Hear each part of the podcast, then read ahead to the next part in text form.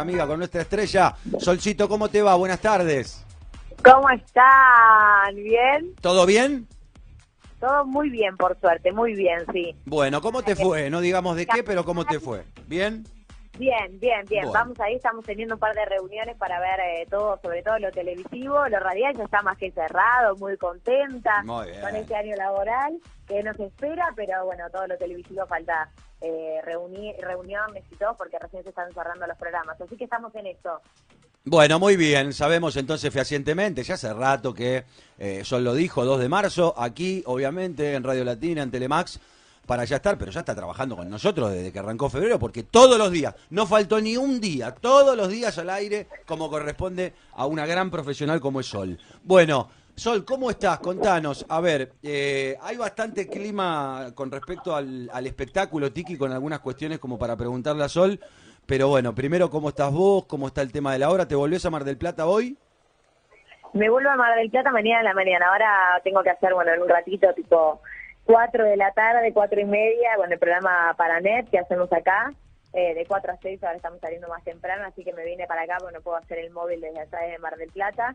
Eh, y ya mañana vuelvo a hacer los móviles eh, desde la costa, tanto Ah, a la bien. mañana como a la tarde. Pero bueno, hoy como me venía para acá y no podía hacer los móviles, tuve que venir a cubrir. Hubo mucha re- hubo mucha repercusión, Sol, con el tema Jimena Barón. Obviamente que Sí, se, habla- así. se, se sigue hablando mucho de ello. Vos ya hablaste mucho de eso, aquí también y demás, con el tema del feminismo y tu opinión. Eh, yo me quedo con algo que varias eh, personas están coincidiendo, algunas no, pero algunas van en línea con lo que vos dijiste que es difícil no decir que en esto Jimena la pifió, ¿no? Y eh, básicamente creo que esa es la base para ir después sobre el tema. Eh, no estuvo buena la campaña publicitaria para una para una canción. Me parece que es un tema bastante que tiene mucho más para hablar y para debatir y, y en cuanto a ciertas cosas muy oscuro como para eh, lanzar un tema con una publicidad así. Pero después todas las agresiones, lo vuelvo a repetir y lo voy a seguir diciendo, yo no las comparto. Ajá. Eh, me parece que hay que aceptar cuando una persona se equivoca, somos todos grandes, somos todos personas y nos equivocamos, entonces uno se hace cargo de las equivocaciones, pero tampoco hay que bancarse la agresión gratuita de, del que se cree perfecto, no sé, asume que nunca se equivoca. Claro, sí. Y sí, hay de esos, que los que, a ver, los criticólogos, así vamos a ponerle, criticólogos en Twitter o en las redes sociales, eh, me tienen bastante podrido a mí. Eh, Sí. creo que a vos lo En mismo. todos lados, pasa que cuando eso pasa también a los medios, y es todos los días tal vez bancarte un montón de personas diciendo, porque las redes sociales uno dice, bueno, el hater, el que, el que Sí. se esconde atrás de un teclado para agredir, pero ya el que le pone cara eh, y tal vez hace, eh, o, o se sienta en un programa, o hace tal, y la verdad que eso duele más, porque ya ahí le estás poniendo cara, tal vez es gente hasta que conoces y has compartido eh, algún trabajo, entonces eso te llama poderosamente la atención y es como que te empieza a lastimar, creo yo, ¿no? Las redes sociales hieren y mucho, pero el escuchar tal vez a alguno que fue el compañero tuyo de trabajo, que te conoce, diga algo que sabe que vos no sos así, Sí. solamente por alimentar un tema, creo que termina doliendo muchísimo más. Sí. ¿No crees que el tema del feminismo, que tiene un montón de cuestiones positivas, a mi humilde modo de ver, y, algunas que son por ahí muy radicalizadas y a veces eh, no estoy tan de acuerdo? Como con el otro lado tampoco, como en todo. Siempre me parece que hay grises y, y hay que tratar de ir a esos grises y no tanto a los bordes. Te pregunto, ¿no crees que hay como una fragmentación hoy? también en redes sociales entre las mujeres con decir cuál es feminista y cuál no, como que se armó una pequeña grieta también en las redes a nivel mujeres. Yo creo que nadie tiene el derecho de decir, ahí esta es feminista o esta no lo es, porque no nos, no que conoces toda la vida de la persona, eh, lo que hace y dice constantemente y cómo actúa. Entonces nadie tiene el derecho de decir, esta es, esta no es, esta es, esta no es. ¿Y quién decide al final? ¿Según quién? Según esa persona. Es muy subjetivo también. O sea que no, no creo que alguien tenga derecho de decir, esta es o esta no es feminista. Me parece que... Eh, que cualquier mujer lucha por, por la igualdad de derechos, por la igualdad de condiciones de trabajo, eh, por un montón de cuestiones que hacen al feminismo. Después, obviamente, es una revolución que lleva un montón de otras cosas que después van a quedar o se van a ir. No sabemos qué es lo que va a pasar con esto. Es como todas las revoluciones. Sí. Eh, se va a los topes y después se, se busca grises.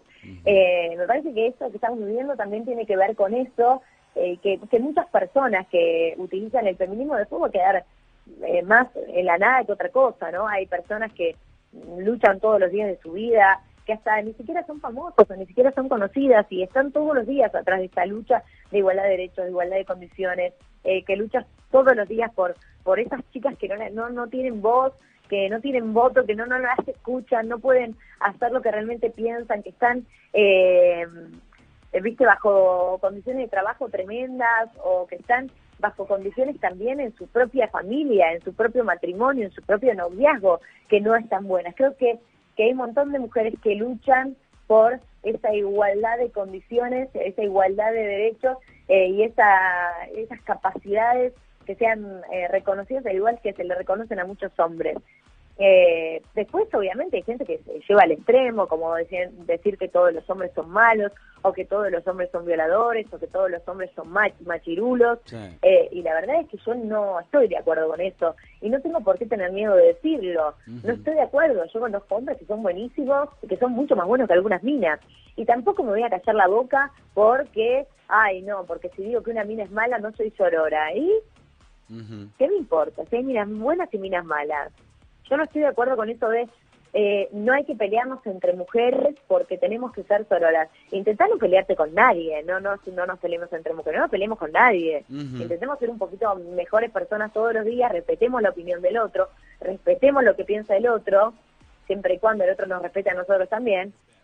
Y si realmente tenés las ganas de discutir o crees que está bueno y te nutre discutir con una persona y querés hacerlo, hacelo.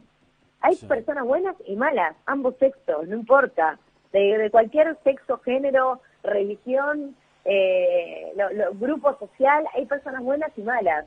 Eh, está mal esto de decir, no, porque es mina, no nos tenemos que pelear. No, porque la misma que dice eso después se da vuelta y es la primera que está atacando y diciéndole de todo a la piba que va a laburar todos los días de su vida, a ganarse el mando y está luchando realmente con sus acciones para cambiar el mundo. Moni. No, bueno, un poco teniendo en cuenta esta, esta situación ¿no? del feminismo que claramente va llevando em, cada vez más y más eh, en la opinión pública. Sabes que uno de los temas que va a existir y se va a plantear seguramente el 8 de marzo fuertemente, el Día Internacional de la Mujer, es el tema del aborto, la ley de despenalización del aborto. Mm, no sé si quieres contarle a la opinión pública, Sol, cuál es tu posición en relación a esta temática.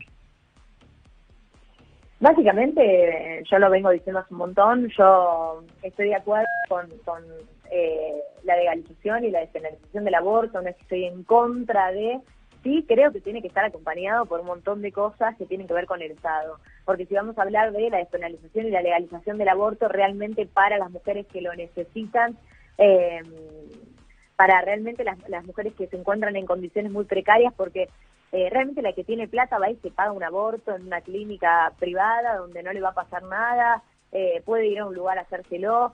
Eh, y estamos hablando de justamente salvarle la vida a esas chicas que no tienen la posibilidad de pagárselo, no están en condiciones. Entonces, si vamos a hablar de esas chicas de verdad, bueno, entonces necesitamos un Estado que de verdad hable de educación, de verdad hable de educación sexual, no tenga miedo de imponérselo a los colegios, sea cual sea su clase social, su estatus, eh, no interesa si es del Estado, si es privado, me parece que tiene que ser obligatorio para todos tener educación sexual, porque después uno escucha cosas de los adolescentes y de los chicos que no podés creer, donde no tienen idea de la transmisión sexual, no tienen idea de los métodos para cuidarse, donde no tienen pero idea de, de respetar su propio cuerpo, donde creen que la libertad pasa tal vez por acostarse con uno distinto cada noche y en realidad la libertad pasa también por respetar el cuerpo de uno. Creo que esa es la principal libertad que uno tiene que tener. Respetarse uno después ser libre. Eh, me parece que si vamos a hablar de realmente salvarle la vida a un montón de chicas que acuden a estos abortos clandestinos en condiciones precarias, se necesita realmente invertir guita y poner plata porque hay muchos lugares donde ni siquiera llegan las ambulancias, muchos barrios precarios donde no tienen ni la mínima posibilidad de, meter una ambulancia ahí adentro. Y, Sol, ¿qué hacemos? Entran por los pasillos. ¿Qué hacemos frente a la situación real y concreta de eh, la situación en la que está atravesando la República Argentina, en donde no hay recursos para poder lograr esa garantía que vos estás planteando, en donde haya presupuesto en salud como para poder llegar a todos esos sectores vulnerables? ¿Cómo, cómo, cómo proponer cambiarlo? ¿no? O sea, por ahí estamos reflexionando juntas, ¿no? Obviamente no, no sos la responsable de las políticas públicas, pero cómo hacer o cómo llevar adelante, eh, pensemos juntas, esto de poder cambiar esta historia y, que, poder llegar con la salud pública a esos sectores vulnerables. Mira, la verdad yo creo que es eh, una tarea muy difícil, muy difícil porque eh, creo que hay que invertir muchísima plata en salud pública, pero muchísima.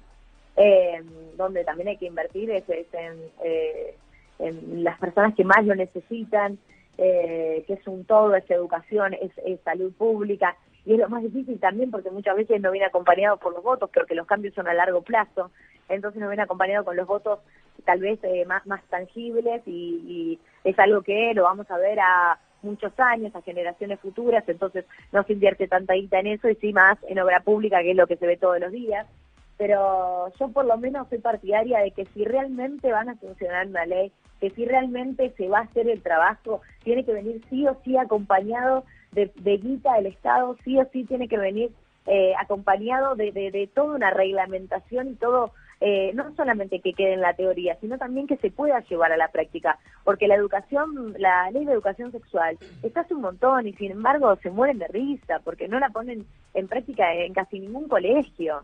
Entonces me parece yo que tengo 26 años, tuve educación sexual, me parece una vergüenza que los chicos hoy, estando en el 2020, no tengan educación sexual.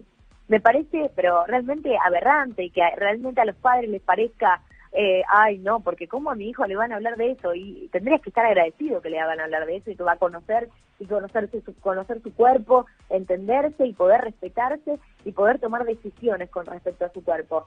Después si vamos a tomar eh, eh, o acciones o, realizar alguna acción que no podemos acompañar con un montón de tareas en la práctica, me parece que es en vano. Me parece que realmente son esas cosas que quedan en la nada, donde después se deja de, de, movilizar, se deja de hacer eh, tal vez tanto eco en, en, los medios y en las redes sociales, porque total ya está sancionada la ley. Pero entonces dejamos de mirar a la piba que lo estaba necesitando entonces dejamos de mirar por lo que realmente estábamos luchando, porque más allá de que cada uno puede respetar y tomar eh, la decisión que quiera con su cuerpo, ¿no? Porque creo que también es una de las de las reglas que viene acompañada o, de, los motores que, que vienen acompañando esta ley, el cada uno con su cuerpo toma la decisión que quiere. Me parece que también, y creo que el principal motor de eso es salvarle la vida a las chicas que tienen que abortar en eh, antros clandestinos y pasarla muy mal eh, yo lo conté, yo tengo eh, conocidos que han abortado, conocidos que han abortado. Eh, a mí no me, no, no me pone contenta decirlo, porque realmente espero que nadie tome esa decisión. Eh, la verdad es esa, yo espero que nadie tome la decisión de abortar. Pero tengo conocidos, y después las secuelas psicológicas que quedan son muy grandes. Entonces es mucha la capacidad que tiene que tener el Estado para poder acompañar a esas chicas. No es solamente te doy una píldora, andate a tu casa, porque es un todo y hay que entender que tenemos que estar preparados para ese todo, porque si no, vamos a seguir igual que antes o en peores condiciones. Entonces me parece que cuando uno toma una decisión que tiene que ver con la vida, ya sea eh, con la vida que de la persona que va a abortar, eh, me parece que tenemos que tener muchísimo cuidado con, con las decisiones que vamos a tomar de acá en adelante. Sí, aparte, si Sol... sancionar una ley y no estás pensando realmente las chicas que mueren, los santos clandestinos, no estás pensando en la vida. Sí, aparte yo digo, siempre con esta temática del aborto, em, legal o no, despenalizar y demás, yo siempre digo que es una cuestión muy delicada a la hora de decir qué es lo que está bien y qué es lo que está mal cuando en el medio hay mucha creencia y cuestión religiosa. A ver, si alguien por cuestión religiosa dice yo estoy en contra del aborto, ¿por qué tiene que salir alguien a criticarle y decirle, no, ¿cómo vas a estar en contra de matar? Digo, ¿por qué no nos respetamos un poco más las posturas de cada uno?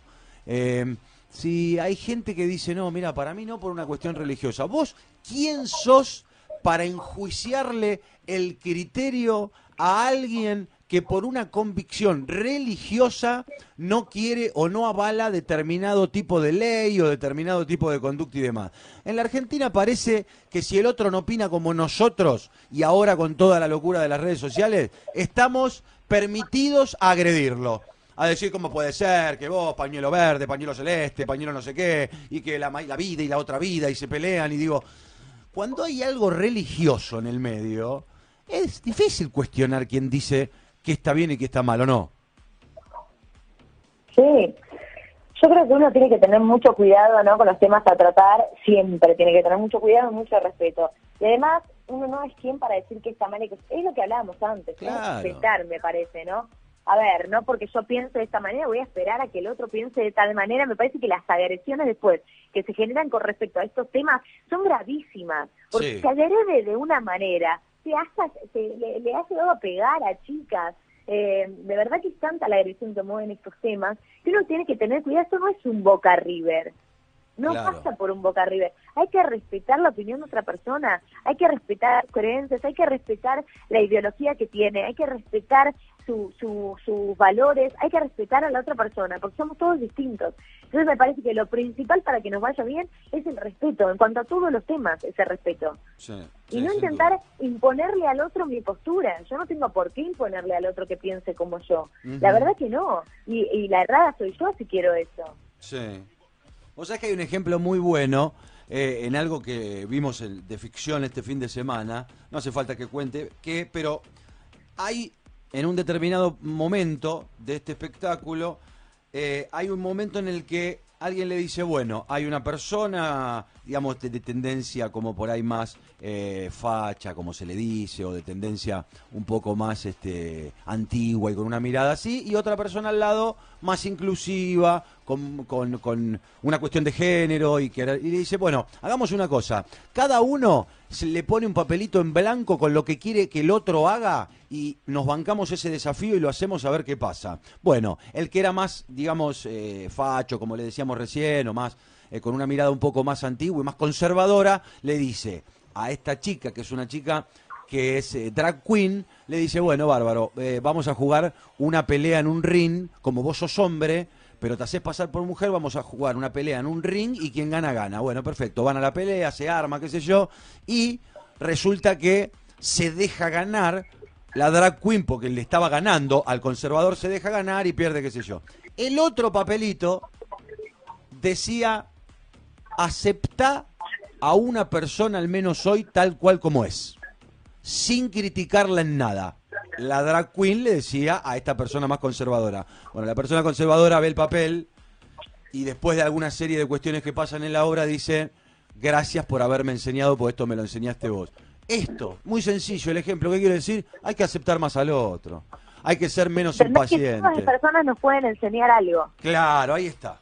Ahí está. Todas las personas nos pueden enseñar algo, porque siempre creemos que el que no piensa como yo es un ignorante, el que no piensa como yo no entiende nada, está equivocado, está errado. Hay que entender que también la otra persona nos puede enseñar.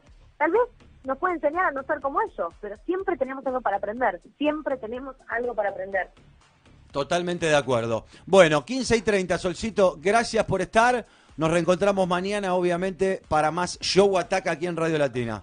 Un beso grande. Perfecto, vamos descontando los días, chicos. Ya está. Vamos. Poquitito, poquitito. Nada, ya no falta nada. Cuenta regresiva. Pusieron acá en la puerta de la radio. Ahí viste como en los mundiales que hay un counter, como se le llama, con los días que van faltando para que llegue Sol Pérez.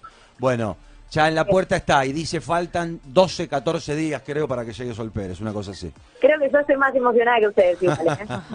un beso grande. Sí, sí. Beso grande. Cuídate. Sol Pérez, desde algún lugar en Buenos Aires, hoy vino para acá hacer algunas cuestiones, pero ya raja para Mar del Plata para seguir con su obra que finaliza a fines de febrero. 20 millones allí en Mar del Plata. Nosotros a las noticias y seguimos porque tenemos mucho más hasta las 4 de la tarde. Quédate. En Radio Latina, títulos.